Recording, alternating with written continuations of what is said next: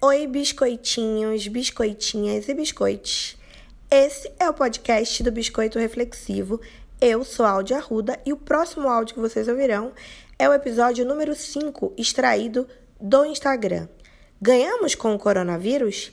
Então, aumenta o som e vem com a gente.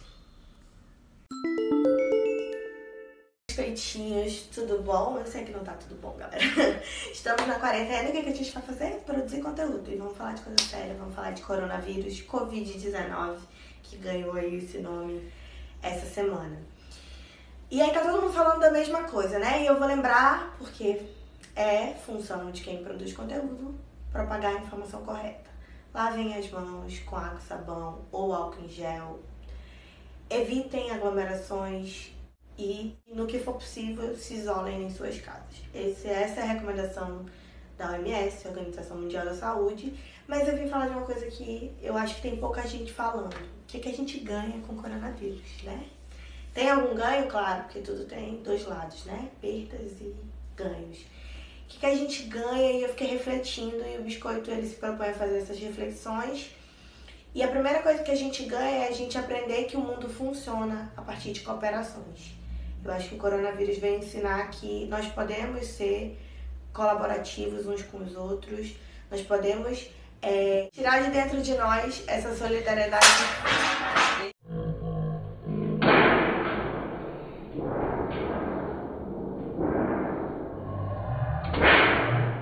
Voltando, caiu lá, mas estamos, estamos vivos.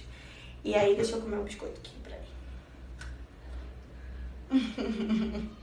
podemos ser colaborativos, podemos entender que a sociedade funciona muito menos acelerado do, de como ela vem funcionando. A gente viu que tem muita gente parando, tem muita gente indo para suas casas, as pessoas que podem, obviamente, não são todas as, as profissões que é possível parar.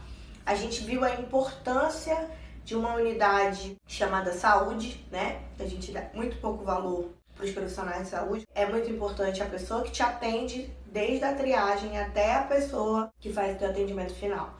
Então, os hospitais estão com toda a equipe de profissionais trabalhando, enquanto quem pode parar está parado. Então, assim, a gente precisa valorizar essas pessoas. São é, profissionais de suma importância para que a nossa, a nossa sociedade consiga sobreviver. E o principal, eu acho, de tudo isso é que a gente aprendeu a olhar para o outro. Talvez seja essa mensagem, né? Que esse vírus repentino veio, trazer pra gente. A gente olhar para o outro, entender a força coletiva que nós temos, né? Quando a gente para para pensar que um vírus ele só pode ser contido se houver um trabalho coletivo, a gente entende qual é a força da coletividade. Então, assim, é muito importante que a gente aprenda com isso. Muitas pessoas estão sendo afetadas, a economia está sendo afetada com isso. Os seres humanos são capazes de refletir e raciocinar sobre isso e tomar atitudes extremamente comportamental. O vírus vai ser parado por um comportamento e esse comportamento vem da solidariedade e da coletividade uns com os outros. Então a gente tem muita coisa para aprender, muita coisa para refletir. Eu tô aqui tentando fazer a minha parte. Eu espero que vocês estejam levando a sério isso. Eu moro numa cidade que não tá tão alastrada assim, mas se nós não tomarmos esse cuidado de prevenção e de solidariedade uns com os outros, a gente vai alcançar os mesmos níveis dos lugares que estão em estados já de urgência, como a Itália. Tem gente que pode parar, que nem eu, e ficar aqui fazendo, produzindo conteúdo para vocês, gravando, falando. Tem gente que não pode fazer isso. O motorista de ônibus, as pessoas, como eu já disse, dos, dos hospitais, pessoas que são fundamentais para que a vida minimamente consiga ser construída, né? As pessoas que estão abastecendo, os caminhoneiros que estão abastecendo as cidades, né? Não podem parar. E eles. E aí as pessoas que podem parar e que têm, têm como servidores outros servidores, você também pode abrir mão disso. Você pode ficar um dia sem 10, 15 dias sem empregada doméstica. É possível, completamente possível. Eu mesmo tenho, não, não tenho empregada doméstica.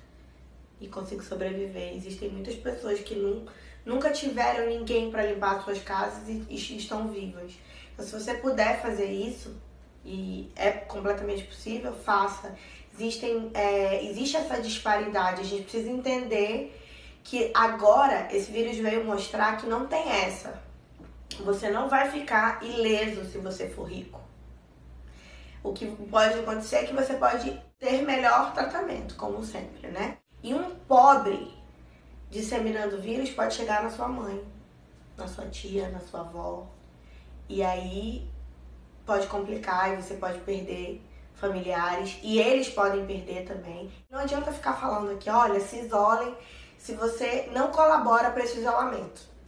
Aconteceu recentemente na internet uma famosa que estava lá orientando as pessoas a se isolarem, mas a empregada doméstica dela estava trabalhando atrás dela.